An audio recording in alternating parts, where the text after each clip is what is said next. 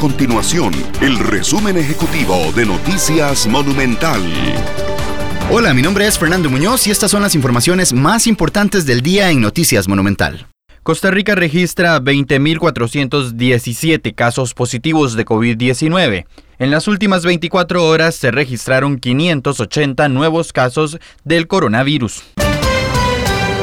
Además, se reportaron 10 muertes en el último día sobre COVID-19. En total se llega a una cifra de 191 fallecimientos por esta enfermedad.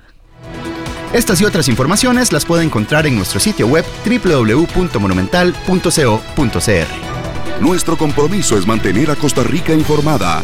Esto fue el resumen ejecutivo de Noticias Monumental.